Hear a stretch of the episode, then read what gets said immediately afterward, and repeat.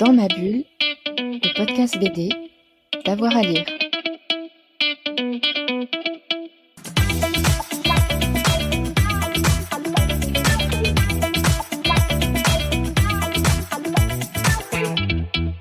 Bonjour à tous et à toutes, bienvenue dans ce nouvel épisode de Dans ma bulle, votre podcast 100% BD avec avoir à, lire.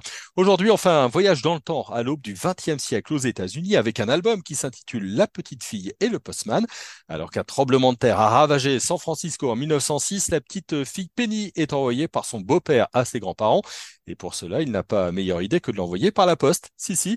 Et c'est ce qui coûte le moins cher. Et Penny va donc faire la route avec euh, un facteur amérindien, une longue route jusqu'à Chicago. Et j'ai le plaisir d'avoir avec moi le scénariste Bertrand Gallic. Bertrand, bonjour.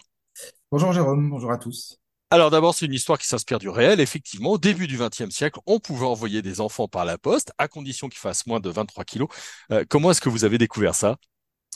Euh, alors le point de départ du récit euh, date de quelques années maintenant et de ma découverte sur les réseaux sociaux d'une photo euh, où on voit un postman américain avec sa sacoche en cuir et dans la sacoche du coup un enfant qui était plus un bébé que enfin, un enfant vraiment en, bas âge. tout de suite, je me dis que c'est peut-être quelque chose de une photo, un photomontage, un fake. Et sauf que, bah non, en, en cherchant un peu, en creusant, en remontant euh, les jusqu'aux sources, euh, ben, et en les comparant, euh, je me suis rendu compte qu'effectivement, à un moment donné, on a bien posté des enfants aux États-Unis.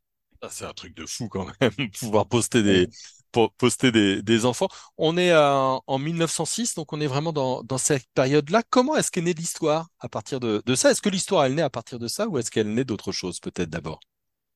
Euh, alors, pour, pour, euh, pour être très très exact, euh, cette histoire de, de règlement des postes là euh, euh, date de 1913 en vérité. Ouais. hein. En 1913, il y a une nouvelle loi au 1er janvier 1913 qui dit que les, les postiers qui jusque-là transportaient du courrier tout simplement allaient pouvoir trimballer désormais des colis si ceux-ci n'excédaient pas donc le poids de 50 pounds, tu, vous le disiez, 23, 23 kilos en gros, mais sans préciser du coup la nature du, des colis en question.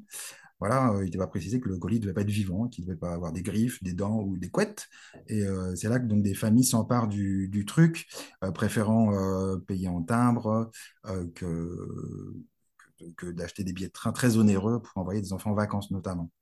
Voilà, donc ça c'est pour euh, euh, un petit peu euh, rappeler le contexte historique. Moi j'ai triché un peu, voilà, je le précise dans mon dossier final, j'ai transposé l'histoire, je l'ai, je l'ai avancé dans le temps. Elle débute en 1906, euh, vous le disiez, avec le grand tremblement de terre, voilà, qui, qui cause des ravages énormes. parce que je me suis dit que là, avec une catastrophe comme ça, on pouvait avoir un contexte hyper, c'est dur à dire, mais hyper favorable en fait pour ma dramaturgie. hein. on peut imaginer euh, beaucoup de choses dans ces, de telles circonstances. Ouais. Euh, alors, effectivement, il y a, il y a un beau-père qui va envoyer cette, euh, cette euh, petite euh, Penny et ils partent euh, jusqu'à Chicago. C'est une sorte de Oui, Far West à l'envers, finalement. On part de, ouais, de la côte ouest, East. du Far Est. Ouais. Euh, vous vouliez comme ça une, une grande balade dans, dans les États-Unis de ce siècle euh, naissant? Euh, ouais, tout à fait. On, euh, avec, euh, avec Roger, euh, on sortait d'un album euh, qui, au contraire, euh, où on était dans une un huis clos hyper anxiogène avec euh, euh, le traitement de la catastrophe de Fukushima. Et quand on a commencé à réfléchir sur euh, ce qu'on allait pouvoir faire euh, de nouveau ensemble, euh, Roger m'a dit, voilà, il va- il faut vraiment ouvrir, il faut m'ouvrir des paysages, il faut me donner des espaces, et d'où l'idée du road trip, quoi. C'est comme ça que c'est né, que l'idée est arrivée. Euh, En, en creux, il y a quand même l'image d'une Amérique début XXe siècle, parce qu'on va y croiser euh, des réserves euh, d'Amérindiens. On va y croiser aussi, j'y reviendrai, euh, Chicago avec euh, ses travailleurs. Euh, vous aviez envie de ça, vous aviez conscience de ça, de faire euh, bah, quelques petites touches d'Amérique de 1906? Ouais, ouais, c'est ça. Le, euh, le road trip est presque un prétexte, on va dire, pour parler de sujets plus, lourds et euh, bah, parler notamment de, des mutations de ce, pays immense là, euh, euh, entre les, deux siècles. Euh, un pays qui bascule effectivement de l'âge du Far West à une époque beaucoup plus moderne, mais tout aussi, au- je pense, tout aussi difficile pour, pour les gens. Voilà, donc euh, le, le- les mutations, les transformations du pays, ouais, c'était un des objectifs où on voulait vraiment montrer ça. Ouais, vous aviez des, des pages notamment sur euh, les réserves euh, euh, d'Indiens et il y en a il y a un personnage dont on n'a pas encore parlé, c'est le, le postman euh, Enieto. Je sais pas si je, je le prononce correctement, lui-même amérindien.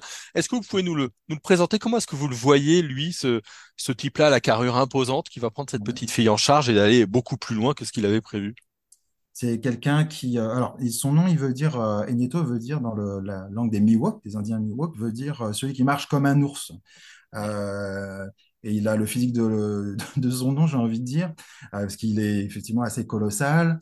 Il peut paraître un peu pâteau, un peu brusque par moment, mais ouais, il a, il a, il a des traits de caractère. Enfin, je pense qu'ils font de lui quel- quelqu'un de touchant. Il est, il a un cœur, c'est un, gros dur au cœur tendre en fait, et qui va qui va avoir du mal au début avec cette petite fille, euh, avec cette petite Jenny là, qu'il, euh, qu'il- dont il va devoir euh, s'occuper, mais il va cesser attendrir évidemment en cours de route. Un gros dur au cœur tendre, vous Ouais. l'avez dit. Comme dans Euh, beaucoup de westerns, hein, il y a des gros durs au cœur tendre. Ouais, tout à fait. Qui, qui va croiser effectivement d'autres euh, tribus indiennes. Et puis, alors, je vais, je vais rapidement, euh, je vais pas spoiler, mais qui, vous allez aller jusqu'à Chicago.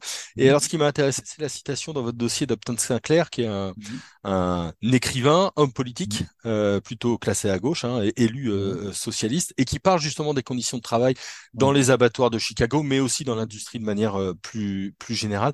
Ça, c'est un sujet qui vous intéressait?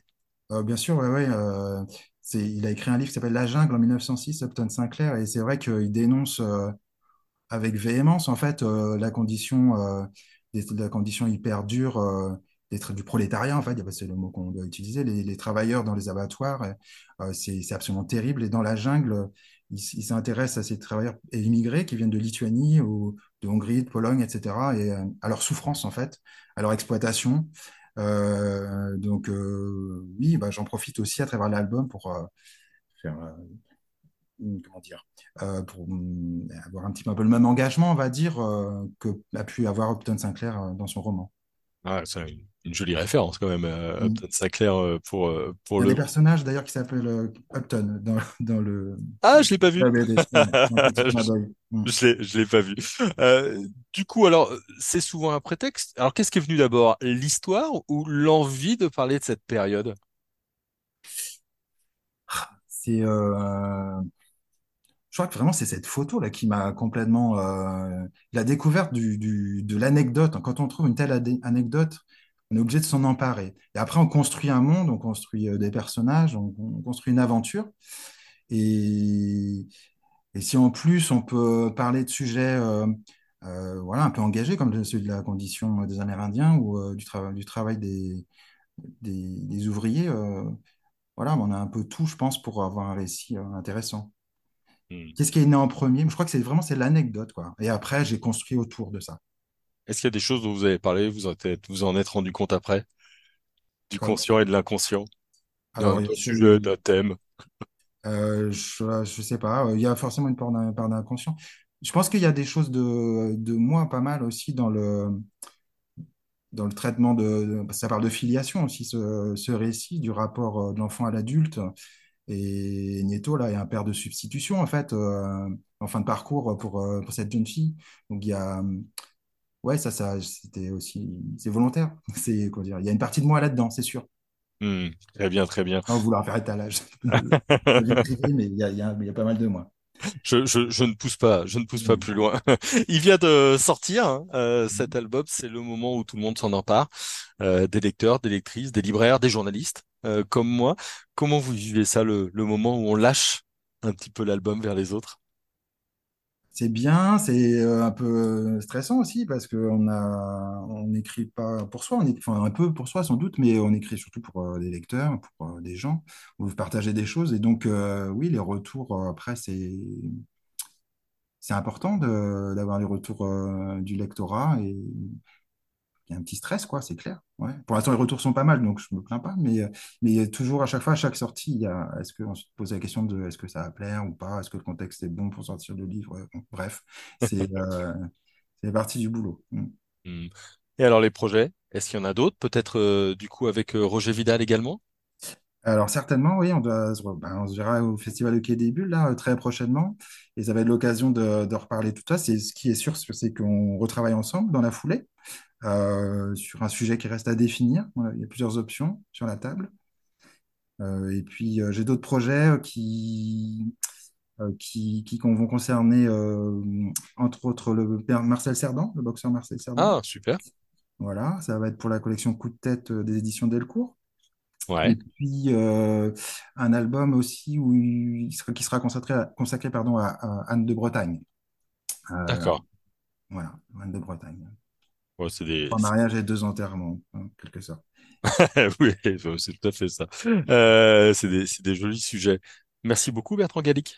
Ça a été un plaisir. Merci à vous. Hein, et on vous conseille donc de lire La Petite Fille et le Postman. C'est sorti chez Vent d'Ouest euh, il y a quelques semaines, donc largement trouvable encore en, en librairie. Et puis bah, nous, bah, on se retrouve très vite pour un nouvel épisode de Dans ma bulle. D'ici là, on a un peu plus de 300 émissions hein, pour euh, pouvoir vous balader un petit peu dans nos archives. N'hésitez pas. Et puis, n'hésitez pas à nous laisser une petite note sur la plateforme sur laquelle vous nous écoutez. Ça fait toujours plaisir. Bonne journée à tout le monde et à très vite. Dans ma bulle, le podcast BD, d'avoir à lire.